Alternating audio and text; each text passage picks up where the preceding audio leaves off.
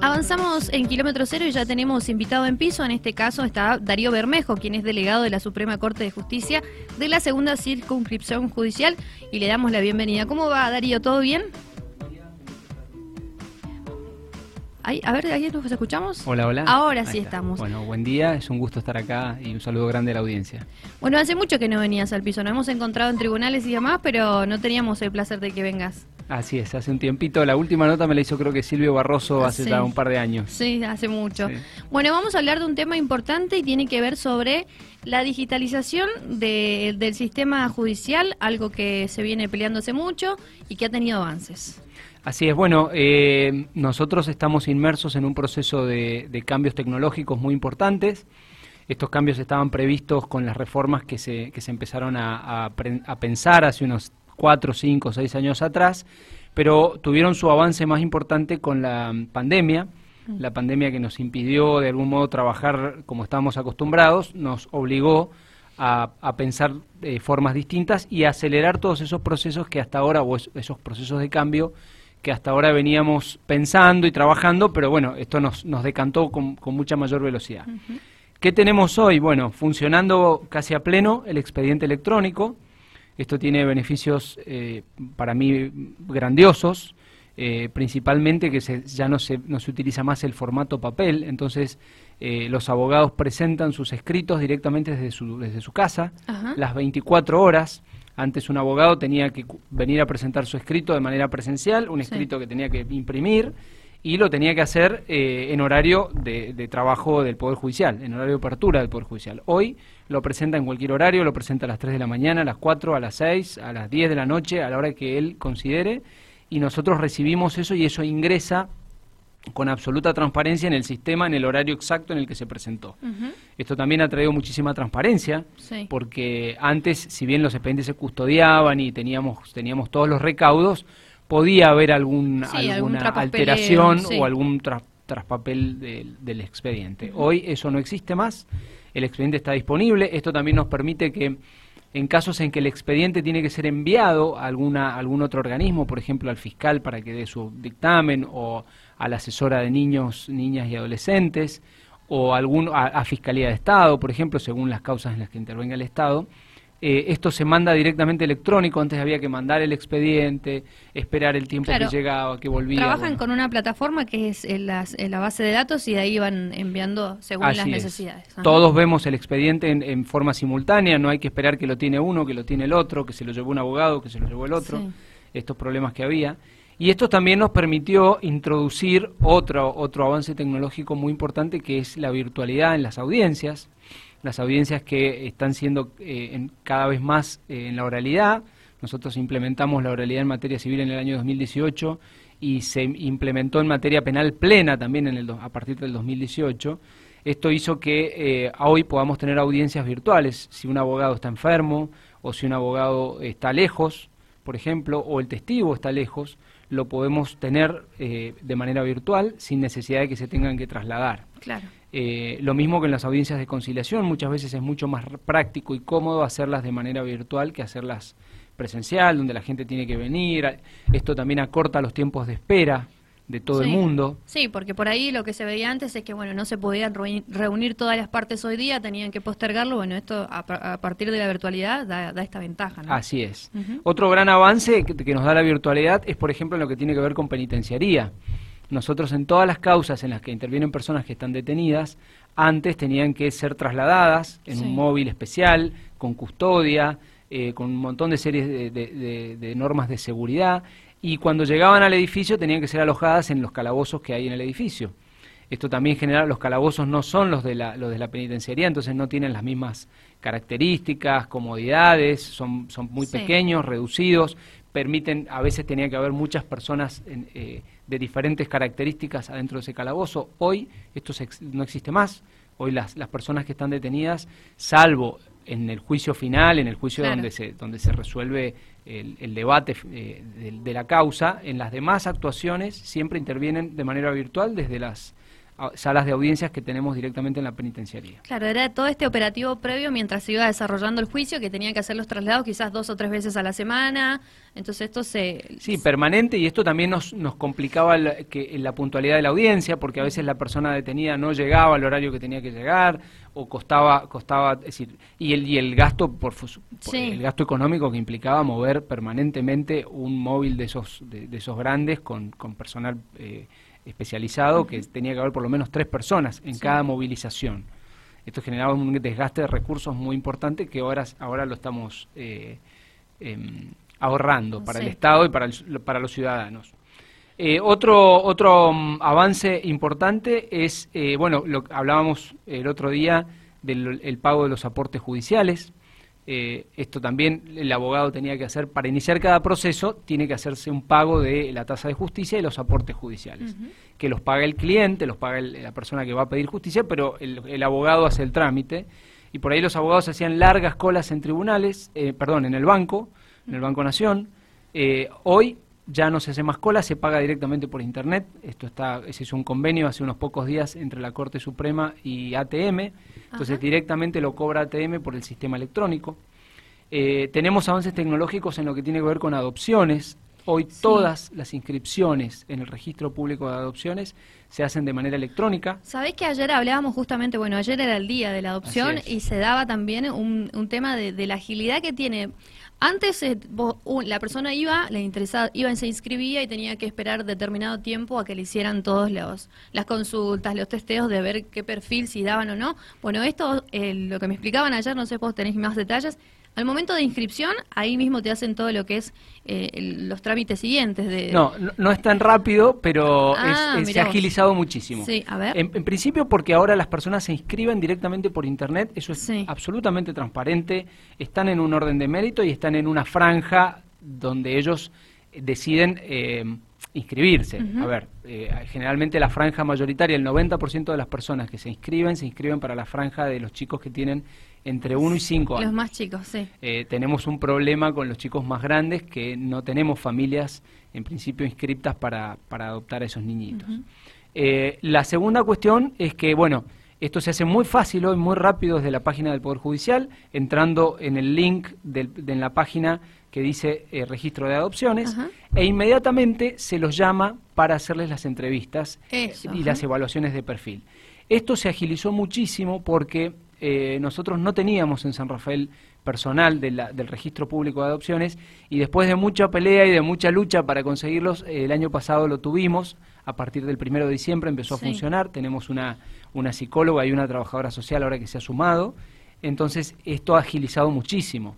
El año, hasta en lo que va del año, en estos nueve meses, llevamos ya 25 vinculaciones de adopción cuando a lo mejor en años anteriores se hacían cinco o cuatro por año. ¿Por año? Por año. Entonces nosotros hoy en nueve meses ya llevamos 25, al punto que no existen hoy chicos que estén en estado de, adoptabilidad declarada sin vinculación adoptiva. O sea, todos los chicos que esperan recibir una familia ya están haciendo el proceso de adaptación. Sí, los que están con sentencia declarada. Hay muchos chiquitos que están en proceso. que esperan, pero eso, bueno, hasta que no está el proceso terminado no se puede vincularlos adoptivamente. en algunos casos puede haber una pequeña vinculación preadoptiva.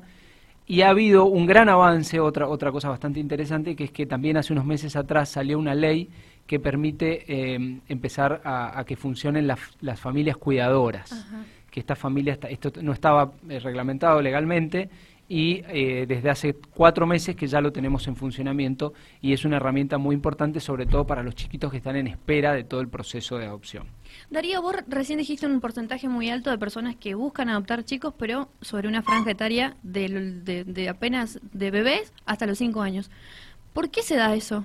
¿Por qué la gente no quiere adoptar chicos más grandes? Y eh, bueno, ustedes que tratan ahí con, que preguntarle no a las personas. Pero, Pero creemos, sí, creemos que va por una, eh, tal vez por un, un concepto, una creencia que, que, existe en la sociedad de que cuanto más chiquito es el niño, es más fácil que se adapte a la realidad de esa familia y a, y a los valores y a la cultura de esa familia. Mm. Eh, un chico más grande, la gente en el, común de la gente piensa que va a ser más difícil de llevar, que ya viene, digamos, el, el, famoso dicho, ya está criado, no me va a hacer caso, no vamos a poder... Eso es un poco lo que está en el inconsciente colectivo de la mm. sociedad.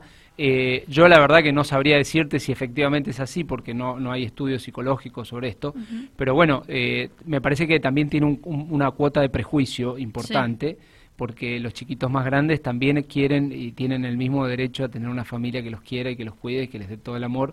Y ellos van a responder, en la medida que se les dé amor, van a responder eh, como, como, como cualquier persona que recibe amor y que... Claro, y, este perjuicio lo podemos eliminar justamente con este proceso previo que se hace de vinculación, ¿no? Es, no es que vas, haces el trámite, te, te da, adoptan, te dan la, la aprobación para la adopción y no, tenés un proceso de ves al chico, no sé cada cuánto, periódicamente. Sí, sí, no, no, ahí esto empieza con todo. Después de que se hacen los, los estudios a las personas que, que, se, eh, que se inscriben para adoptar, empieza, y ya, y ya hay ya avanzado el proceso, empieza una vinculación que se llama con el niño. Esta vinculación es paulatina, no es que le, vienen a buscar a un niño y se lo llevan a su casa. Eh, es una vinculación paulatina que depende de la edad y las características del niño, tienen eh, a veces eh, varios días, a veces varias semanas, a veces empiezan a ver eh, una vez por semana, dos, tres veces, se va aumentando hasta que el niño decide, o los, los, psicólogos también que, que, trabajan con este aspecto, deciden que el niño está en condiciones ya de integrarse a una familia nueva, porque también es muy difícil para un chiquito que a lo mejor eh, dejó su familia de origen, se pasó un año en un hogar, tener que integrarse a una, familia nueva que no conoce de la noche a la mañana, irse a vivir a una casa que no conoce, con padres que no conoce. Con... Entonces es una vinculación paulatina, pero que la llevan muy bien los psicólogos y que en dos, tres semanas eh, se termina concretando. ¿Y qué pasa con estos chicos mayores de seis años, que obviamente están en instituciones? ¿Qué pasa cuando cumplen la mayoría de edad, por ejemplo? Bueno, estos chicos cuando eh, cumplen la mayoría de edad salen del hogar, y empiezan a que quedan de algún modo solos. No quedan desamparados porque el Estado los sigue los sigue eh, ayudando y los sigue conteniendo pero pero no tienen una familia que los que los albergue y eso es lo más triste. Eh, nosotros estamos llamando a convocatorias públicas eh, están están incluso publicadas en la página del Poder Judicial convocatorias públicas para chiquitos que no tienen posibles adoptantes, no hay personas inscritas para adoptarlos. Algunos tienen eh, algunos problemitas, eh, eh, alguna deficiencia, alguna, alguna discapacidad, algún, a veces algunos tienen alguna situación psiquiátrica leve, no, no, no, no hay nada complejo, pero bueno, todas estas cosas hacen que sea difícil que se anoten personas para, para cuidarlos y para hijarlos. Mm. Bueno, es un tema que yo siento que por ahí no se habla mucho, pero que tiene un montón, si no, nosotros podemos estar rato y largo tendiendo eh, hablando de esto, es un tema que no se habla, pero sí está bueno que eh, desde, desde el Poder Judicial se ha agilizado. Que es lo sí, y creo que también es importante esto, visibilizar, eh, darle, darle publicidad a esto, que, a esto que está pasando, porque porque hay mucha gente que quiere y que a lo mejor no sabe cómo hacerlo, no sabe cómo acercarse. O se ha quedado con eso de que adoptar era muy complicado. Así es. y por eso está bueno esta, estos Em, estas modificaciones que se han hecho. No sé qué más, en qué otros aspectos tienen ventajas con respecto a la, digitalización. eh, estamos funcionando en materia de digitalización también con todo lo que son eh, los turnos para, para, la, eh, para las mediaciones. Las personas que necesitan mediación lo pueden, se inscriben directamente por Internet. Y después el Ministerio Público Fiscal eh, tiene también muy agilizado el sistema de denuncias online para que la gente no tenga que ir a la comisaría, puede hacer directamente su denuncia online y eso avanza eh, con la misma velocidad que una denuncia que una persona puede hacer. ¿Y, cómo ha sido la respuesta de la gente? Porque viste que por ahí prefiere siempre lo presencial, desconfía un poco de lo digital. Sí, eh, hay franjas etarias. La gente más grande eh, está más acostumbrada a lo personal. Los jóvenes están más acostumbrados a lo, a lo digital, ellos manejan el sistema fantásticamente bien. Hay gente que a lo mejor entra en la página, por ejemplo, para adoptarse y nos llaman y nos dicen no sé cómo hacerlo, que es bastante simple, pero bueno, es lógico, hay gente que con la tecnología eh, no se lleva tan bien como otros más jóvenes que sí lo, que sí lo hacen. ¿Pero han, recepcionado denuncias? Sí, sí, no, no, está, está, funcionando, funcionando a pleno y con muchas, con muchas eh, recepciones en todos los ámbitos eh, digitales. Hace poco anunciaron em, el área de la mujer en lo que es em, también en la delegación del Poder Judicial. ¿Cómo va eso? ¿Ya está en funcionamiento? Bueno, eso se, se inicia el próximo eh, martes, creo que es 30. No, el viernes 30. De la semana que viene, no la otra, vamos a poner en funcionamiento la Oficina de la Mujer en San Rafael. Va a venir la, ministra coordinadora del área, que es la doctora Teresa Dey, eh, toda con, con la gente, por supuesto, de la Oficina de la Mujer. Y ustedes van a estar invitados, todos los medios, al acto de, apertura de la, de la oficina, la explicación de cómo funciona y las, las, nuevas funcionalidades para que la gente, las mujeres particularmente, sobre todo, sobre todo aquellas que se encuentran en, en, alguna situación vulnerable, puedan acudir y nosotros le vamos a tratar de dar la, respuesta a su problemática y encauzar su problemática. Esa es la idea. ¿Cuántas personas más o menos están destinadas a esta área?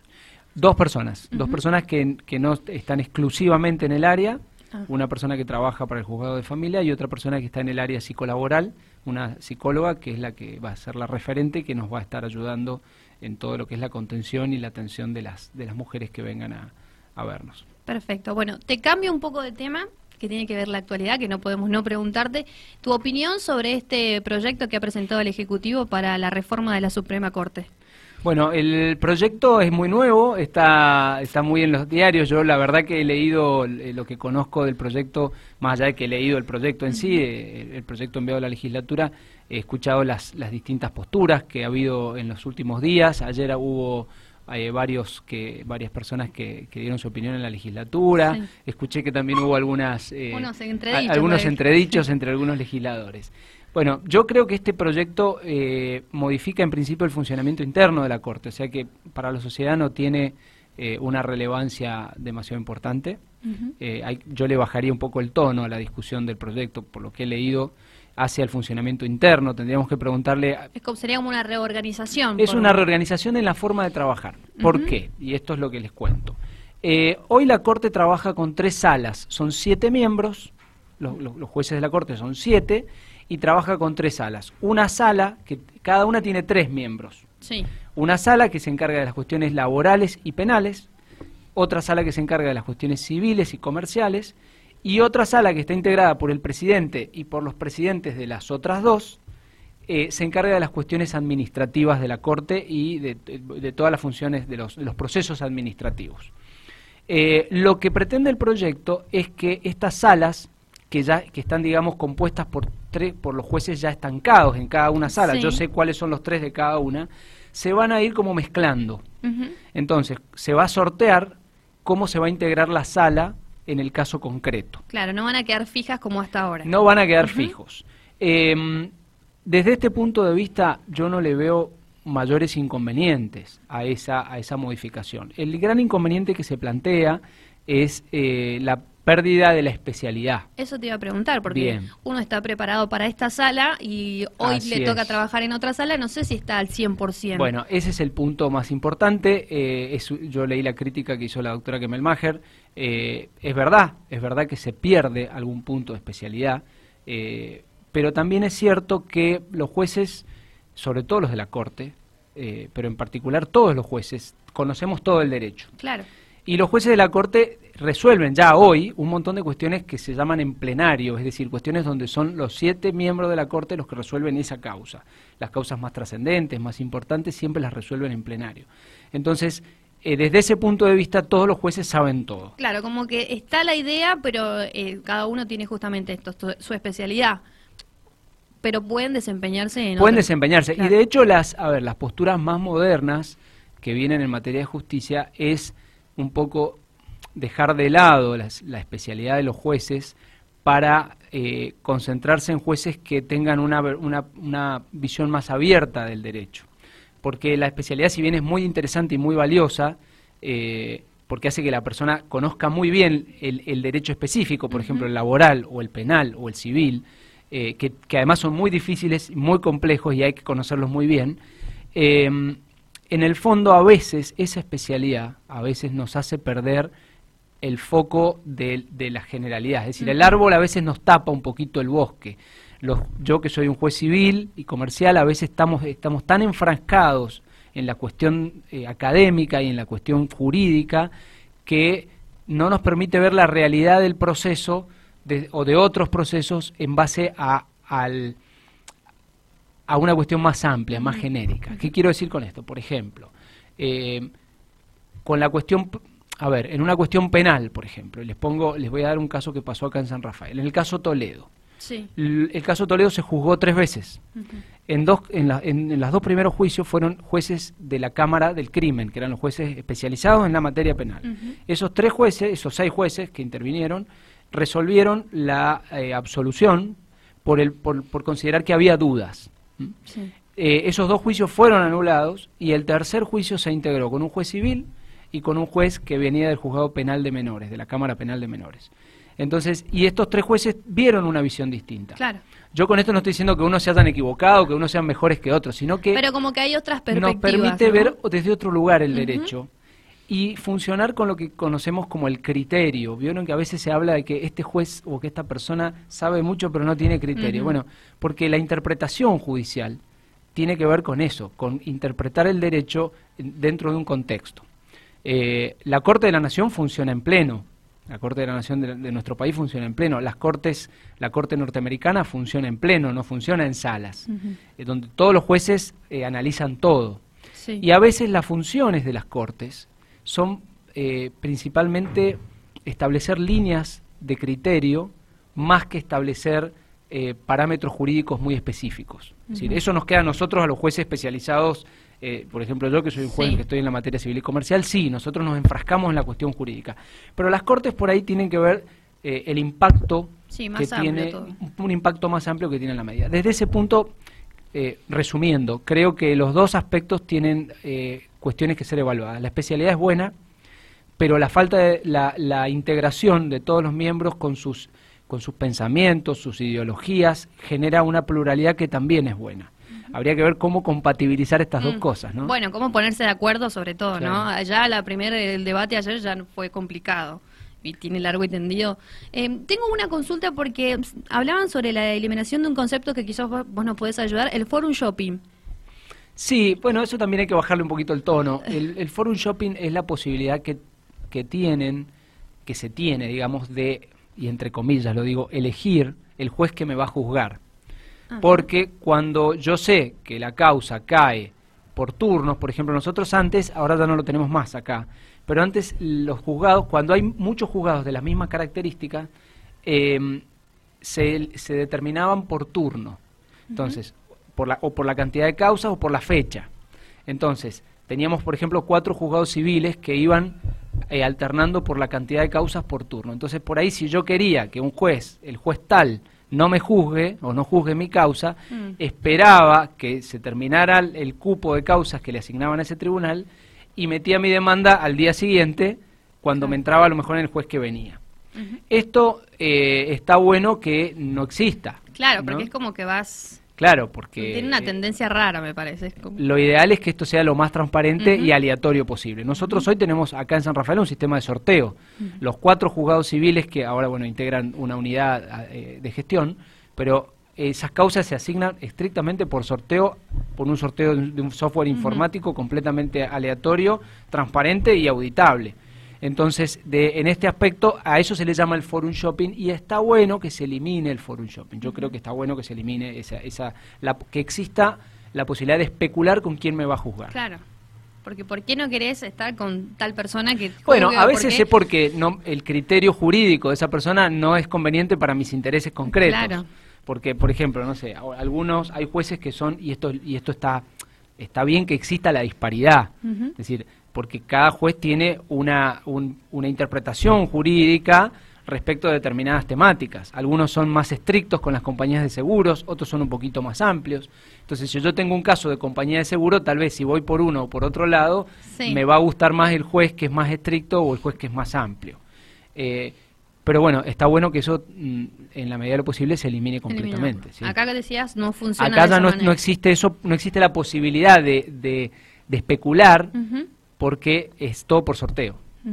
Bueno, estamos hablando con Darío Bermejo, delegado de la Suprema Corte de Justicia de la Segunda Circunscripción Judicial, que nos contó en principio la, toda la reforma que tiene el Poder Judicial ahora con la tecnología, que, como nos contaba, demasiado bien y justamente ahora compartiendo también su opinión sobre este, este tema que es el tema de- del día de ayer, que trajo mucho mucha polémica, y justamente sobre lo que es la reforma de la Suprema Corte. Muchas gracias Darío por este ratito y bueno, eh, estamos en contacto justamente por lo de la presentación del área de la mujer. Bueno, muchas gracias por la invitación, un saludo grande a la audiencia y los esperamos el próximo viernes 30 en la inauguración, ya les vamos a dar el horario específico. Gracias. Seguimos nosotros con Kilómetro Cero.